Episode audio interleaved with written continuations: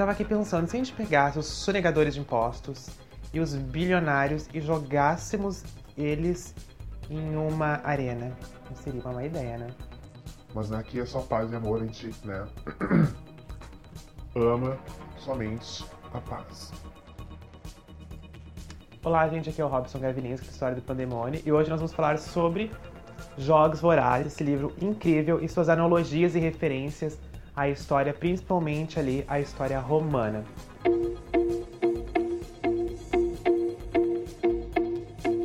Então, a autora Susan Collins, ela pegou essa ideia de misturar reality show com guerra quando ela estava zapeando pelos canais ali na, na sua TV e estava rolando um reality show, algo bem estilo Big Brother, e no canal seguinte estava sendo transmitida ao vivo a guerra do Iraque. Foi nesse momento que ela teve essa epifania então e pensou por que não criar esse mundo pós-apocalíptico, esses Estados Unidos e Canadá pós-apocalíptico, misturando essas duas realidades. Essa ideia de reality show não é nenhuma novidade na literatura, ele já vinha sendo abordado principalmente pelo George Orwell com o livro 1984, onde ele falava sobre essa sociedade, esse grande irmão que tudo vigiava e tudo controlava, e vai funcionar mais ou menos assim também em Panem. Lembrando que Panem, esse país onde acontece essa história dos Jogos Vorazes, significa pão, o que já é uma reflexão, assim, uma indireta, com uma conexão com a história de Roma ali, com pão e circo que acontecia nas arenas. E os Jogos Vorazes, como a gente sabe, é justamente essa relação direta com as arenas. Mas se você está perdido, você não sabe o que é Jogos Vorazes, você não sabe quem é a Katniss, o que é o Distrito 12, aqui vai uma explicação. Em um futuro pós-apocalíptico, ruínas da antiga América do Norte, ou seja, Panem, o país de Panem, uh, possui diversos distritos, na verdade são 13 distritos, e cabe a esses distritos, então, fornecer suprimentos à luxuosa capital. Essa capital luxuosa vai explorar os distritos. Cada distrito vai fornecer algum material para essa capital. O distrito 12, por exemplo, onde a protagonista Katniss vive, ela vai uh, fornecer então carvão, vai ter essas minas de carvão que vão ser exploradas pela capital, assim como alguns vão fornecer uh, tecnologia, armamento ou até mesmo energia nuclear, como é o caso do distrito 13.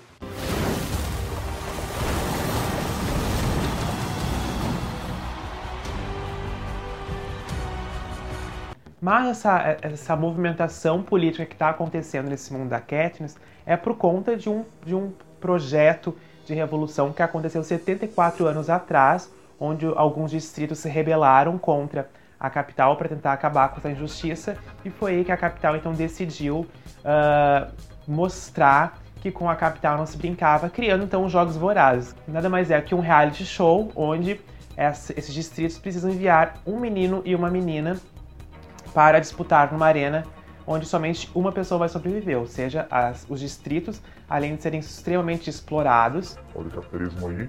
precisam enviar suas crianças para duelar até a morte, onde somente um vai sobreviver nessa relação tributária entre a capital e os distritos. E a gente consegue fazer um link direto aqui também com o mito de Teseu. Então, a Susan Collins ela vai brincar e vai pegar referências dessa mitologia romana. Vamos observar isso agora. Para a gente conseguir fazer essas associações, a gente pode perceber, por exemplo, que ambos têm governos extremamente autoritários e opressores. Ambos precisam então enviar uh, jovens para como tributo. No caso do mito de Teseu, vão ser sete meninas e sete meninos que vão ser enviados para o labirinto para serem devorados pelo Minotauro. Os Jogos Vorazes têm diversos personagens com nomes inspirados em imperadores romanos, sendo eles o César, Cláudios e Dários, sem falar em diversas outras referências com nomes que tem ali como Sina e outros nomes que vão fazer conexão direta também com essa mitologia romana.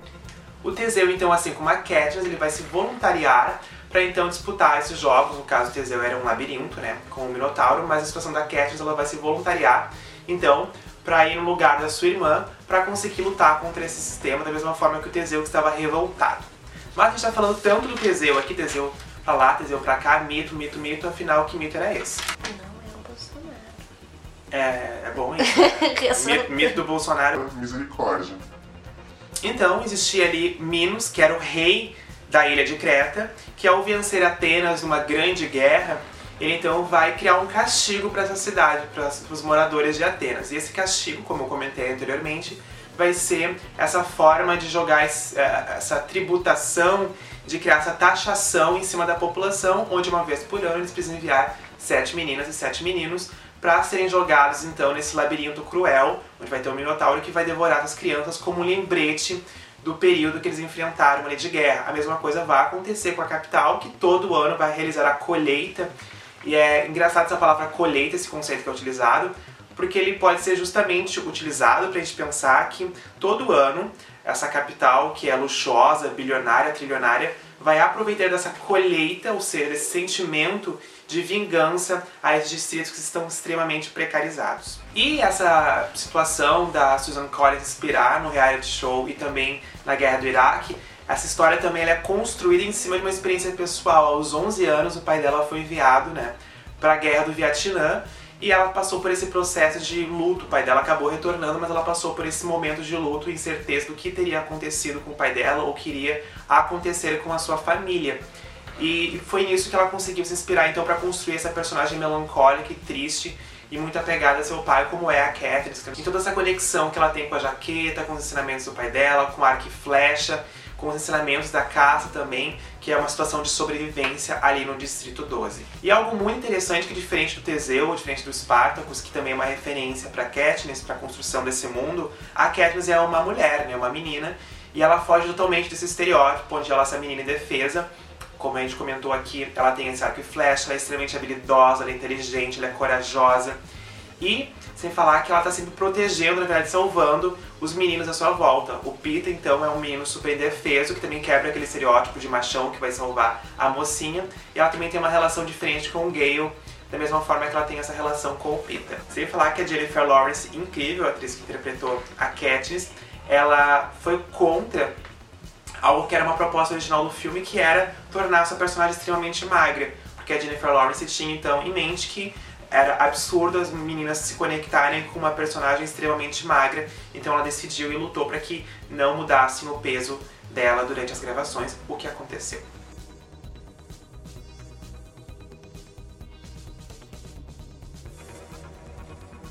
Neste pandemônio todo, também conhecido como 2020, nós tivemos alguns refrescos.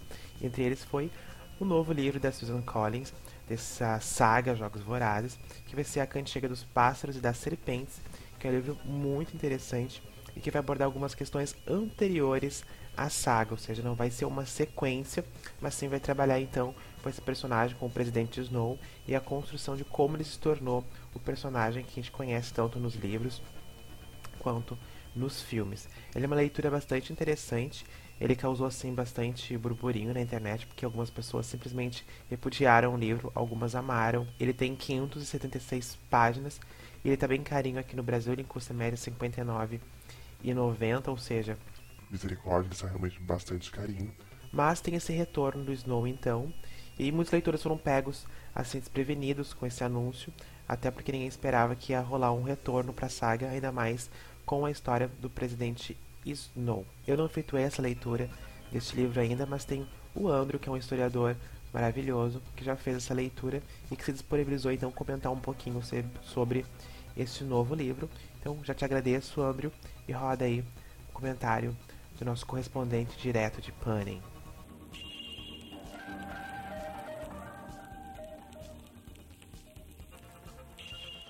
Robson. Uh, vamos conversar um pouquinho sobre a cantiga dos pássaros das serpentes. Né? A história ela acompanhou Snow, de 18 anos, escolhido para ser um dos mentores da décima edição dos Jogos Vorazes. O Snow ele vê isso como um modo de participar da elite da capital, porque depois da guerra sua família tinha da falência. Ah, querendo ou não, a Suzane ela tenta passar uma imagem de nossa, coitadinha da capital, dessas pessoas. E a capital ainda insiste em tornar seus problemas maiores que os dos distritos uh, com aquele sentimento de superioridade. Os jogos, né, eles estão na décima edição, como já falei. E a ideia que eles mostram ali, o, o surgimento dos jogos, né, o porquê que eles acontecem, é aquela ideia da capital se sentir livre de punir os distritos. Né, uma vez por ano, punir os distritos pela guerra. Eu achei uma leve dificuldade de entender a narrativa, pois nunca se decidia, né, se o Snow, se o Snow ele era um cara manipulador ou ele era um cara manipulável. Na, na minha visão, assim, ele era um cara manipulável. Né? Ele fez muita coisa por ser manipulado. O Snow ele acaba sendo um mentor da Lucy Gray. Ela é a menina tributo do 12. E a Lucy é uma menina que canta muitas das músicas que a gente ouve na trilogia original. E na real é difícil entender o sentido da Lucy na história. Porque o que fica parecendo que a Lucy apenas existe por conta do Snow. Acho que a Suzane pecou um pouquinho nessa parte. Os amigos de Snow, né, eles são relativamente esquecíveis. Né? Os colegas, né, os personagens próximos a ele. E apenas alguns, assim, que por real marcam, que é o Sejanos. O Sejanos, ele é um cara que o pai dele acabou comprando o, a vida deles na capital. E o Sejano, ele é um cara revolucionário. Entendeu? Ele quer mudar o sistema. E a Doutora Gal, que a Doutora Gal seria como a vilã principal do, do livro. Eu concluo que a Cantiga dos Pássaros das Serpentes, né, ela pode ser odiada ou amada. Fica a questão de cada leitor. O livro mostra a construção de uma realidade onde a trilogia original vai se passar. Né? A gente consegue perceber com a ligação do, do Snow com o Tordo, a ligação do Snow com o Distrito 12, como que o Snow vê o Distrito 12. E aí tu consegue compreender o porquê que ele tem né, tão afeição ao tordo quando a Katniss se torna né, o tordo. Eu acho que o relato pode ser esse, né? E fica a recomendação, assim, uh, leiam tirem suas próprias conclusões, lembrando que vai ter um filme.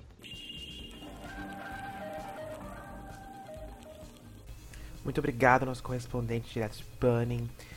Andrew, que tu comentou é muito importante. Normalmente as pessoas começam a criar uma opinião sobre o livro, na verdade se criou essa opinião de que o livro pode ser ruim, né? Através de algumas críticas que acabaram sendo lançadas na internet.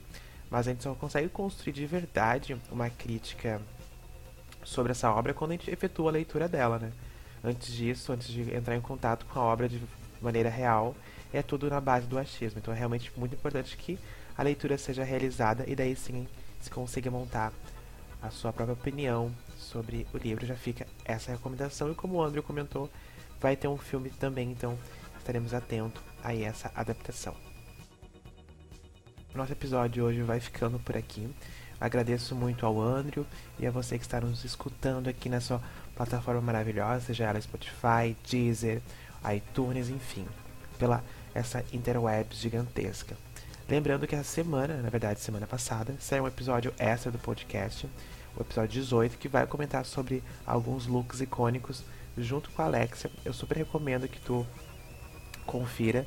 É um episódio muito divertido e apesar dos problemas técnicos que aconteceram, foi muito legal esse papo um pouco diferenciado, assim, abordando o universo da moda, que vai ser um papo recorrente aqui no nosso podcast.